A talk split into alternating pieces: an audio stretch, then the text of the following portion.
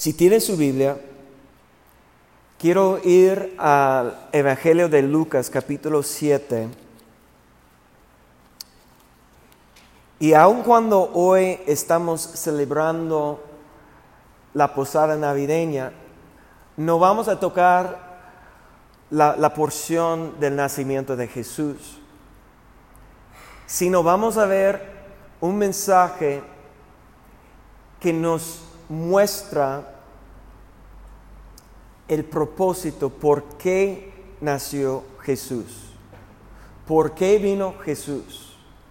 Porque pues el 24, el 25, todo el mundo vamos a estar celebrando y leyendo esos, pasajes en nuestras familias o en nuestras diferentes reuniones, en diferentes lugares, que vamos a tener la oportunidad para recordarnos de los detalles.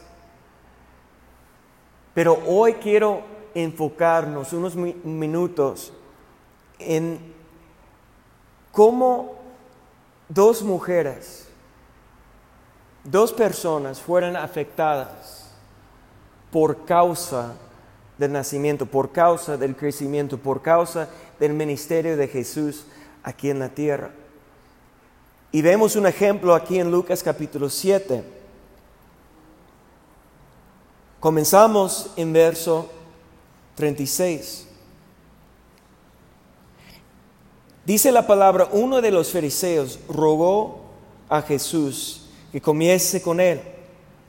Y habiendo entrado en casa del fariseo, se sentó a la mesa. Los fariseos son los más religiosos del día de Jesús. Eran maestros de la ley de Moisés expertos en la ley de Moisés.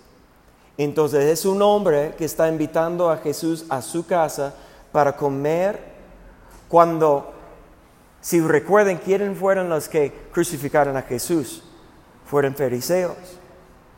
Pero había una división o unas cuestiones dentro de, de esa secta de la religión de los judíos, porque algunos creyeron que Jesús sí era el Mesías, el Cristo, el que vino en el nombre del Señor para salvar al mundo. Pero no todos los fariseos, no todos los judíos recibieron Jesús como Señor y Salvador, como el Hijo de Dios. La mayoría de ellos rechazaron a Él, rechazaron a sus enseñanzas, rechazaron a sus milagros y sus señales.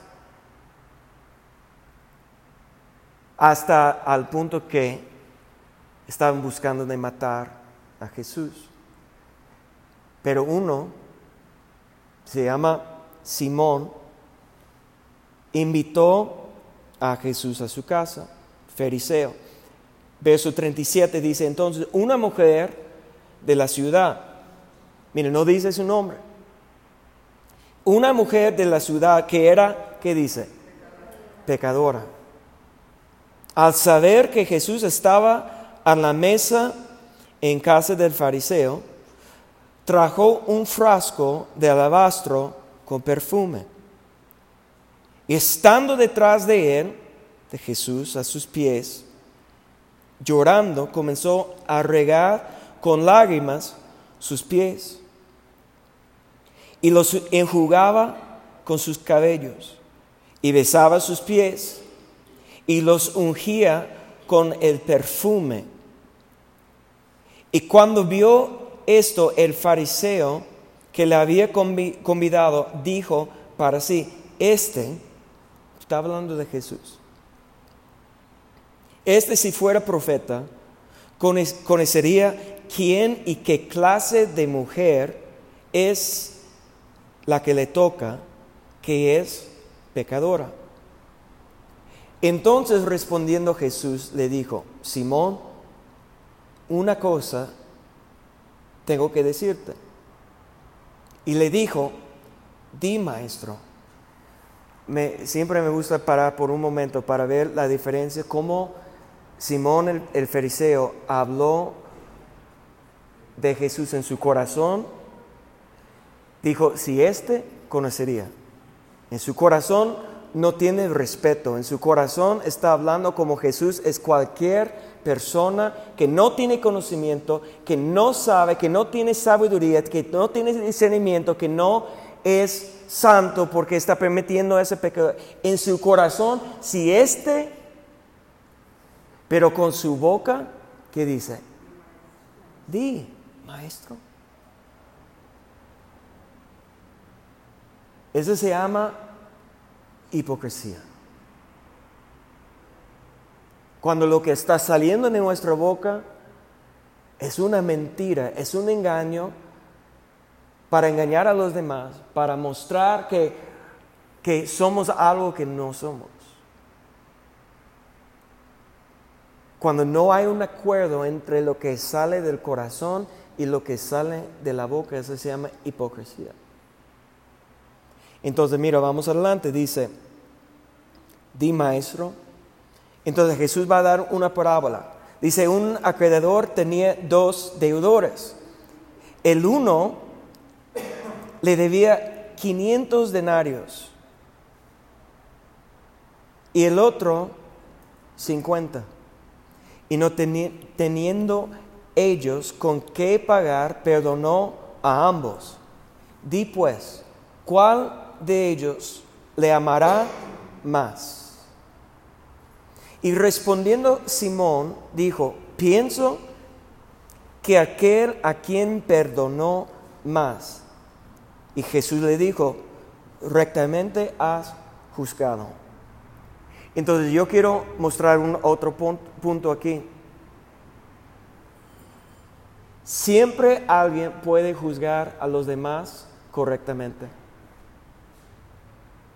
afuera, con la, perspectiva aquí afuera, viendo las acciones de una persona, es fácil juzgar si lo que está haciendo una persona, otra persona, está bien o está mal. Es fácil. Hasta un hipócrita como Simón el fariseo, Jesús dijo, rectamente has juzgado. ¿Sí o no? ¿Por qué? Porque está juzgando las acciones. Está juzgando lo que se ve. Está juzgando con una perspectiva, viendo las acciones y su juicio, dice Jesús, era correcto. problema es esto. Jesús enseñó a sus discípulos que nunca debemos juzgar a los demás. Él es el juez que va a juzgar los vivos y los muertos. Él es el único juez que conoce no solamente las acciones, sino los pensamientos y las intenciones del corazón. Él es el único juez digno de juzgar. Y lo que Jesús y lo que la palabra de Dios nos enseña es que nosotros no debemos juzgar a los demás, sino debemos aprender siempre juzgar a nosotros mismos o examinar a nosotros mismos. Necesitamos, estoy pensando en lo que compartí el martes, es necesario ver las acciones de las demás para saber si una persona es una buena influencia sobre mi vida? Porque hay gente que la palabra dice que debemos apartar o no debemos permitir su influencia en nuestras vidas. Y, si estoy evitando una persona para que no esa persona no destruye mi fe, no estoy juzgando a la persona, estoy cuidando a mí mismo. No sé si me explico. Hay, unos momentos en nuestra vida que debemos evitar ciertas personas por el daño que puede causar a mi fe. Pero en ninguna manera jamás soy un juez para juzgar, para condenar a nadie más. Yo debo amar como Dios me amó. ¿Cuándo Dios comenzó a amarme? Cuando era un hijo obediente, perfecto o cuando era pecador? Antes. viviendo en el pecado, lejos de Dios, cuando no estaba pensando en Dios, cuando no estaba buscando a Dios, cuando ni Dios estaba en mi mente, en mis pensamientos, en mis deseos, eso es cuando Dios pensaba en mí y cuando Dios estaba buscando a mí y llamando a mí y antes, mucho antes, dice la palabra, antes del fundamento del mundo, que, que el cordero estaba preparado para ser sacrificado y Jesús es el cordero, el sacrificio perfecto que entregó su vida, su cuerpo en la cruz para pagar el precio para nuestros pecados. Amén. Dale una ofrenda de palmas al Señor.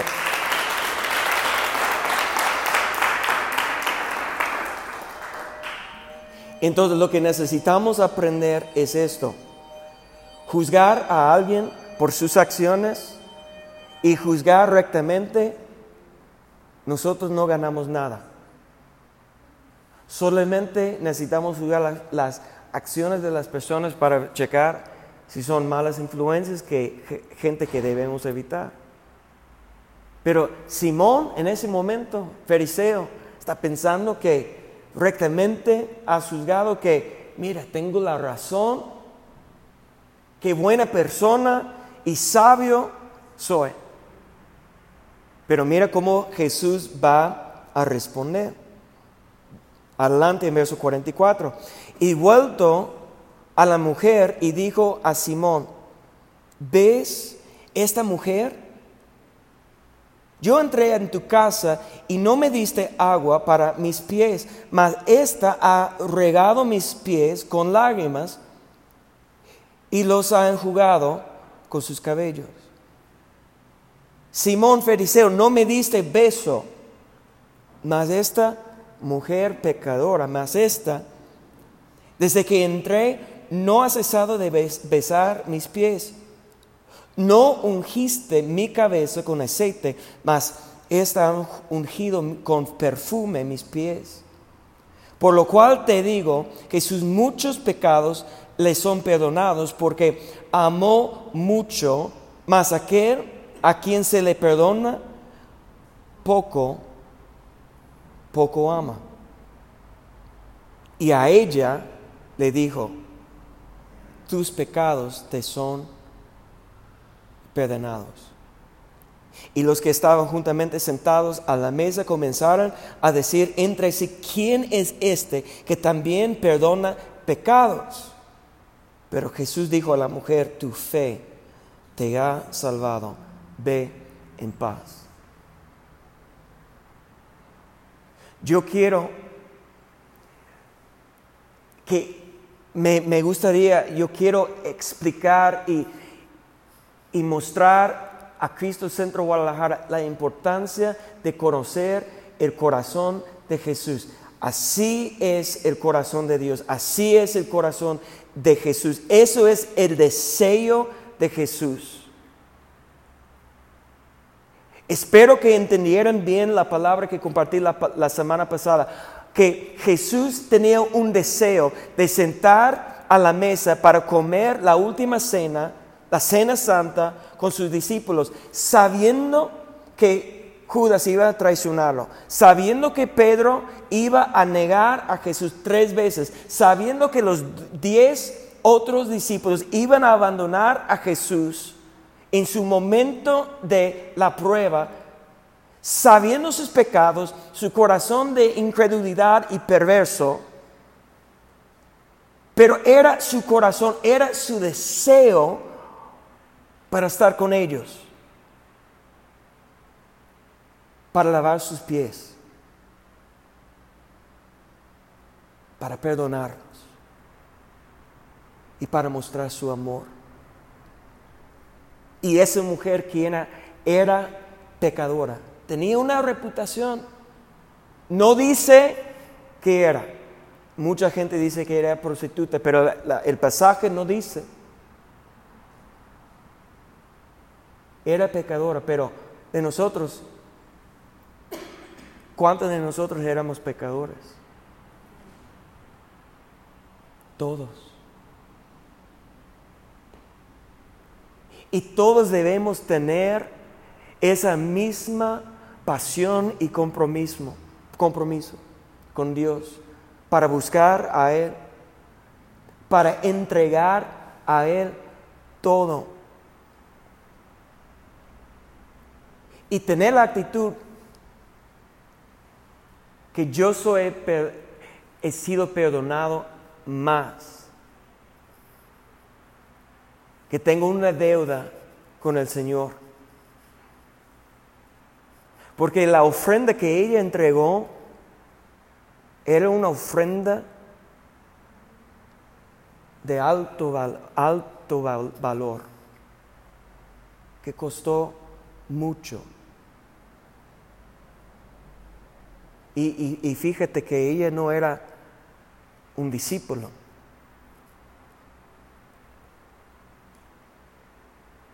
Jesús en este pasaje declaró sobre su vida que su fe le ha salvado.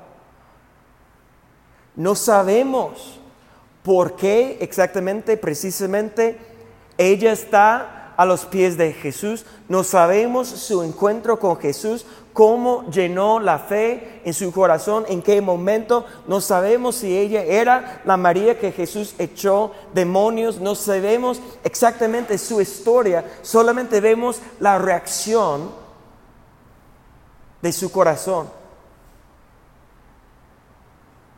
Ella tenía la fe que Jesús era el Hijo de Dios, que Dios envió a este mundo para, para mostrar a nosotros el Evangelio o las buenas nuevas del reino de Dios.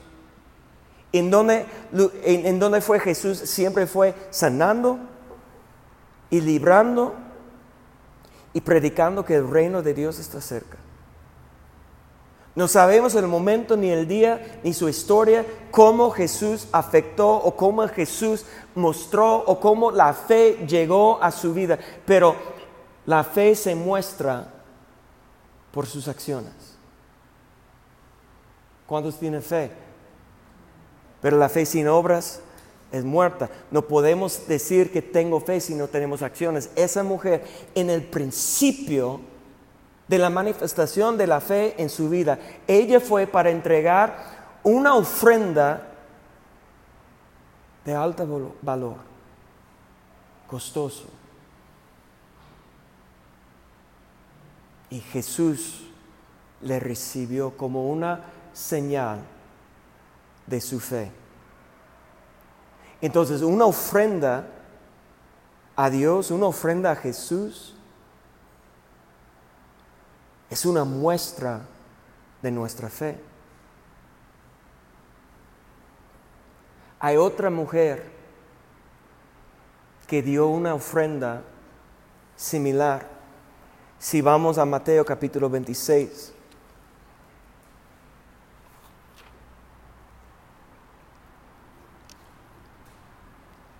La primera vez que, que una mujer ungió a Jesús con ese perfume fue en los primeros meses o el primer año de su ministerio. La segunda vez aquí son días antes de su muerte en la cruz. En Mateo capítulo 26, verso 6, la palabra dice así, estando Jesús en Betanía, en casa de Simón el leproso. Ahora, en Lucas capítulo 6 es, Simón el fariseo, pero está en otra región al norte. Betania está en una región al sur. Son diferentes ocasiones, son diferentes personas con el mismo nombre Simón, pero son diferentes. Entonces, y, y son diferentes mujeres. Y y vamos a ver diferentes motivos por lo cual están haciendo, pero la acción es igual, la ofrenda es igual. Dice que, verso 7, vino a Jesús una mujer con un vaso de alabastro de perfume, ¿de qué dice? Gran precio. Y lo derramó sobre la cabeza de él, estando sentado a la mesa. Al ver esto, los discípulos se enojaron. diciendo, ¿para qué este expedicio? Y porque esto podía haberse vendido a gran precio y haberse dado a los pobres. Piénselo conmigo.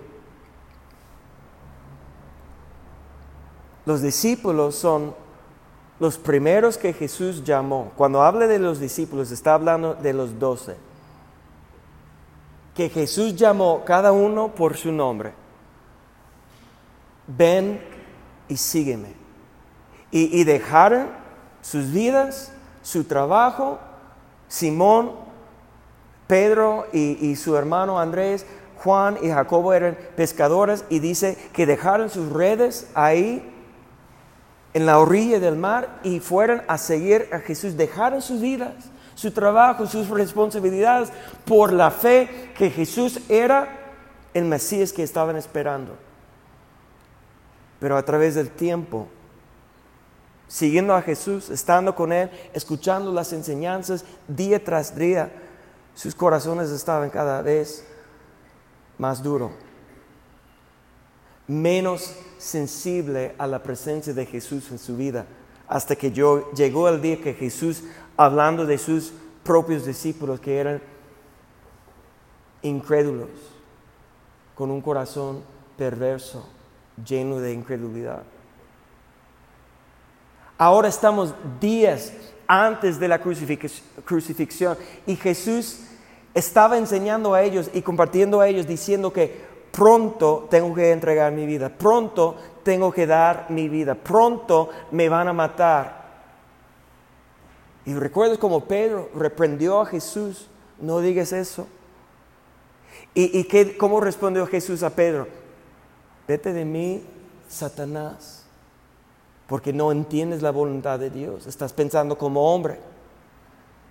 Ese es el problema. En ese momento, los discípulos, los doce más cercanos a Jesús, tienen un velo de nuevo sobre sus ojos. Ellos no están viendo el plan ni la voluntad de Dios. Están hablando por la carne. Y uno que está más enojado, porque hay capítulos paralelos. Cuando de Juan, por ejemplo, Juan capítulo 12 nos da más detalles. Y lo que estaba diciendo eso, que por qué no vendieran el perfume, era Judas. Él estaba encargada de las ofrendas, del dinero de los discípulos, cuando ellos estaban ah, viajando. Y dice la palabra que Judas era ladrón. Ahora, una pregunta, ¿tú no crees que Jesús, el Hijo de Dios, sabía que Judas era ladrón. Y Jesús encargó al ladrón la caja de dinero. ¿Por qué?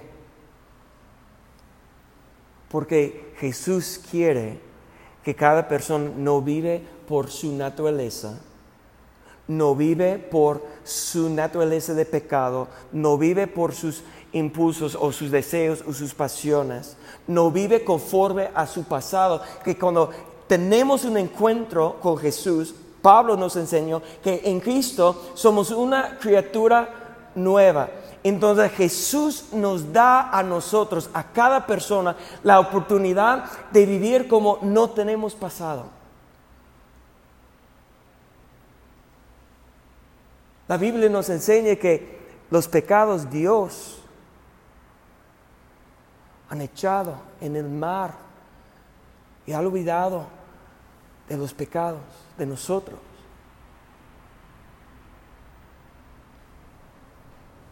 Ese es el perdón de Dios, el amor de Dios, la misericordia de Dios.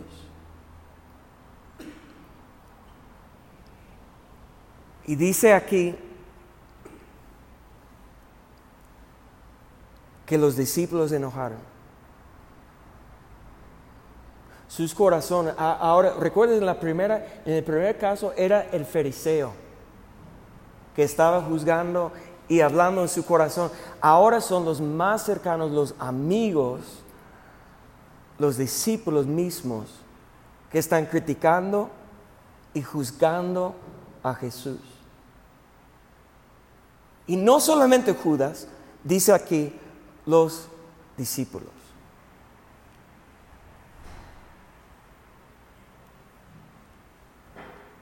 Pero Jesús, mire cómo responde, dice, verso 10, o verso 9, necesitamos leer verso 9, porque esto podía haberse vendido a, un, a gran precio y haberse dado a los pobres. Y entendiéndolo, Jesús les dijo, ¿y por qué molestáis a esta mujer? Pues ha hecho conmigo una ¿qué dice? Buena obra. Su ofrenda Jesús llama una buena obra. Porque siempre tendréis pobres con vosotros, pero a mí no siempre me tendréis. Porque al derramar este perfume sobre mi cuerpo, lo ha hecho a fin de prepararme para la, sepultura. Y de cierto os digo que donde quiere se predique este evangelio en todo el mundo, también se contará lo que está, esta ha hecho para memoria de ella. E, e, e, ese último verso es el verso que captó mi atención que me llamó la atención, que, que Dios me habló a través de ese verso. Porque ya tenemos dos mil años desde la muerte y resurrección de Jesús.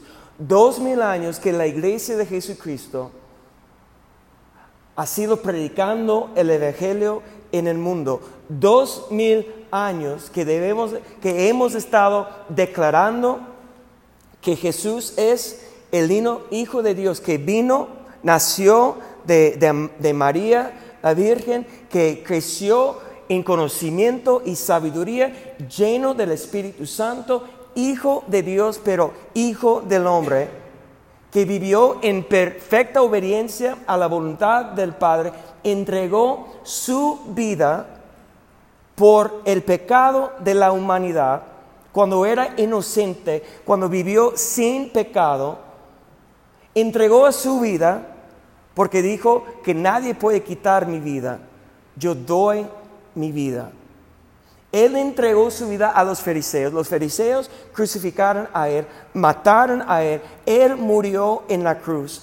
Pero el tercer día resucitó de entre los muertos. Dios envió su Espíritu Santo para darle vida de nuevo, para recrear su cuerpo. Ahora tiene un cuerpo glorificado. Ahora fue exaltado por su obediencia. Y ese es el, el Evangelio, las buenas nuevas que tenemos. Y si cada persona cree que Jesús vino, nació, murió y resucitó cada persona que tiene la fe ha sido hecho hijo de Dios. Amén. ¿Cuántos creen el Evangelio? Mire lo que dice ese verso. Donde quiera se predique este Evangelio. En todo el mundo también se contará lo que ésta ha hecho. La ofrenda de esa mujer. ¿Y quién es esta mujer? La primera, el primer cuento era, o la historia era sobre una pecadora, mostrando su agradecimiento por la salvación, un encuentro, la libertad a través de Jesús. Pero ¿quién era ella? En Juan capítulo 13, 12 nos muestra quién era. Era María, la hermana de Marta, hermana de Lázaro. ¿Y qué es lo que la Biblia nos revela de María? María era la hermana sentado a los pies de Jesús. Cuando invitaron a Jesús, Marta, María y Lázaro a su casa en Betania. María estaba afanada y preocupada y turbada con muchos quehaceres, enojada con su hermana María porque ¿en dónde estaba ella? Sentado a los pies de Jesús escuchando su voz. Ella quiso estar cerca de Jesús. Pero un día Jesús estaba lejos y llamaron a Jesús, ven porque mi hermano Lázaro está enfermo. Pero Jesús, escuchando la noticia, quedó. No fue corriendo para sanar a su amigo. Y cuando llegó Jesús con sus amigos Lázaro, María y Marta, Lázaro ya hace cuatro días murió. Y Marta salió de la casa para regañar a Jesús y para decir, ¿en dónde estabas? ¿Por qué no llegaste más temprano? Si estabas aquí, pudieras a, sanarlo y iba a recuperar. Pero ¿en dónde estaba María? Dice que ella se quedó en casa, sentado en la casa. Ella estaba sentada a los pies de Jesús cuando Jesús estaba en su casa. Ahora ella está sola, pero sentada en su casa. Sabemos lo que pasó. Jesús fue, dijo, mueve la, la piedra y Jesús llamó a Lázaro y resucitó. ¿Por qué Jesús permitió que Lázaro muere? Para mostrar el poder de Dios. Y él, Jesús declaró, yo soy la resurrección y la vida. Y cuando Jesús llamó a María, ella vino de su casa y se cayó a los pies de Jesús. Ella siempre estaba a los pies de Jesús. y por su agradecimiento para mostrar a Jesús su fe, siendo ella discípula de, de, Jesús. Ella estaba escuchando las enseñanzas de Jesús. Ella entendió algo, escúcheme bien porque es muy importante, ella entendió algo que sus doce discípulos no entendieron sus doce discípulos no entendieron que era el momento para que Él sacrificar su vida en la cruz. Pedro reprendió a Jesús y cada vez que Jesús habló con los doce discípulos, la tristeza llenó su corazón y ellos no quisieran pensar, no entendieran. Era un velo sobre ellos. Pero esa mujer, porque ella estaba sentada en la casa, ella siempre estaba sentada a los pies de Jesús. Ella tenía un entendimiento más elevado que los doce discípulos. Y vino para sacrificar. E, e, esa ofrenda era como el salario de un año. Un gran precio. Un gran costo recordando todo lo que Dios ha hecho en su vida.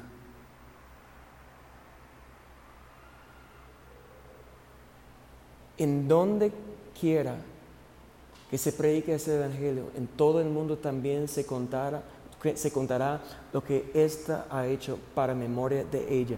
¿Y qué es lo que Dios y la palabra de Dios, el Espíritu de Dios quiere que recordamos de ella? sin un sacrificio, una ofrenda de agradecimiento, sin estar dispuesto de entregar a Jesús una ofrenda más grande que nosotros podemos justificar en lo natural, porque nadie va a decir que es normal dar algo, un, valor de, de un salario de un año todo el mundo va a decir que eso es loco. Esa es una pérdida. Pero dice, es que ese no, ¿por qué? O es necesario que como hoy todo el mundo está preguntando si es correcto dar diezmo o qué, por qué la iglesia está pidiendo o por qué o qué están. Todas esas preguntas, mira, nunca entró la duda en María el costo porque ella estaba siendo movido en su espíritu. Jesús dijo para preparar su cuerpo para su muerte.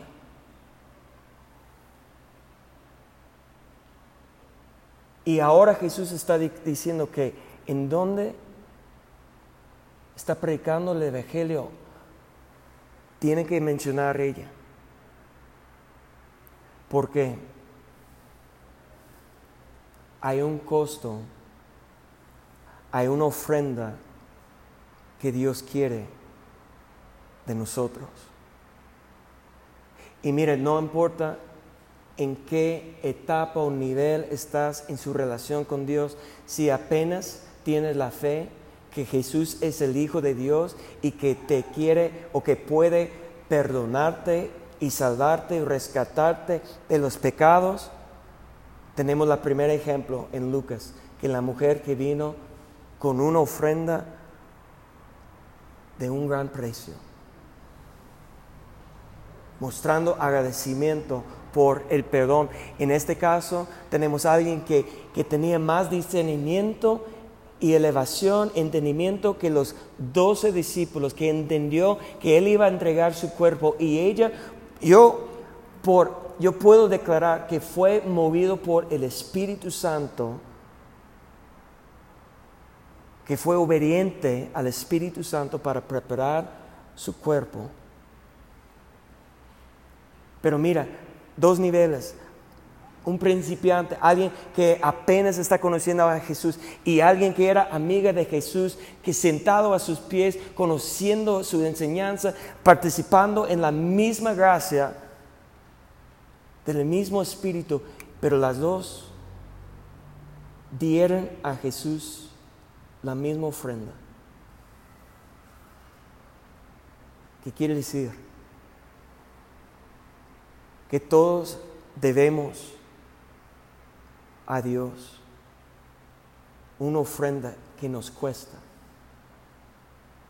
de gran precio. Y escúcheme bien, no estoy hablando de su dinero el precio, el sacrificio que Dios quiere.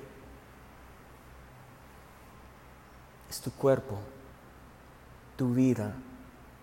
Romanos capítulo 12, verso 1 dice de esta manera.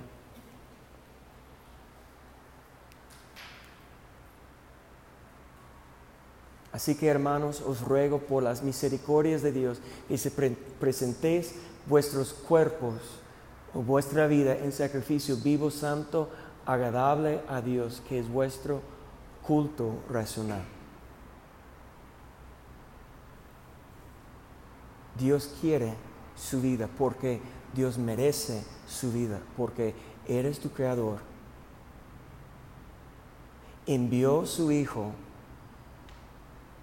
para salvarte, para rescatarte del pecado para que cada uno de nosotros tenemos el privilegio para acercar y conocer a Dios y conocer su plan, entregar nuestras vidas. Y nosotros tenemos el privilegio dar nuestras vidas.